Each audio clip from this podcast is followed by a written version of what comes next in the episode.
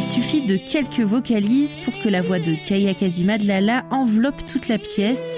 En dehors de la scène, son grand sourire, son air calme et modeste ne laissent pas deviner la puissance qu'elle dégage lorsqu'elle se met à chanter. Voici ma salle de répétition préférée. J'aime beaucoup le son de cette pièce et c'est chouette de répéter ici pour s'entraîner devant le miroir comme devant un public. L'art lyrique est très strict, mais j'aime les difficultés qui vont avec. Pour chanter du gospel, je peux juste m'emparer du micro et y aller. Mais pour ces airs d'opéra, je dois vraiment prendre le temps d'étudier, bien maîtriser l'œuvre et aussi savoir jouer un rôle. Mais ce sont tous ces défis qui me font adorer cet art.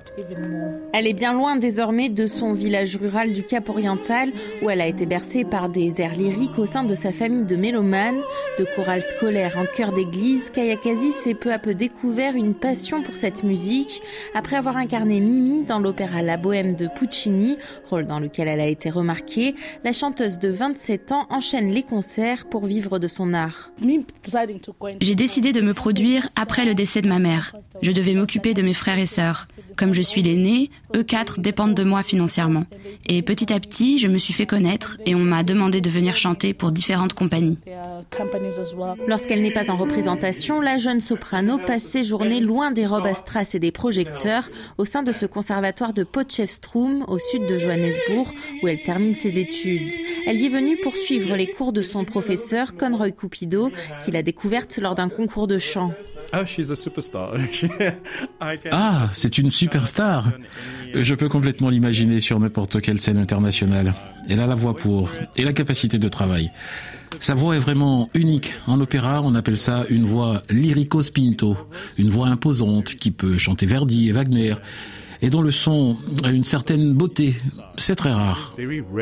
À la fin de l'apartheid, de nombreux chanteurs noirs ont pu laisser exprimer leur talent jusqu'alors ignoré. Ils brillent désormais sur les scènes mondiales, à l'exemple de la soprano Preti Yende ou du ténor Levi Serapane. Conroy Cupido n'est pas surpris de voir de nouvelles voix, comme celle de Kaya Kazima Lala, continuer à émerger. Beaucoup de chanteurs dans le pays développent un goût pour la musique classique et d'opéra grâce au choral de leur communauté. Et ensuite, nous avons de bons cursus qu'ils peuvent suivre. Malgré cette nouvelle dynamique, la jeune chanteuse ne voit pas son avenir en Afrique du Sud, alors que le pays ne possède qu'une seule compagnie, celle du Cap, qui monte des opéras de façon régulière. Faute de financement, la compagnie de Johannesburg, avec laquelle Kayakazi Madlala se produisait le plus souvent, a elle dû fermer ses portes en 2018. L'un de ses membres l'a fait renaître de ses cendres, mais sous une forme bien plus modeste. Imaginez combien il y a de chanteurs en Afrique du Sud qui cherchent du travail. Donc cela nous pousse à partir à l'étranger. C'est assez triste car cela consiste à prendre les richesses d'ici et les donner à d'autres.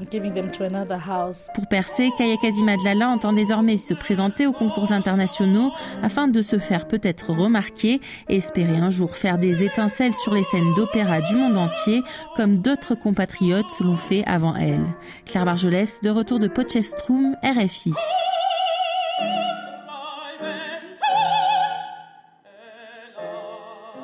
Vater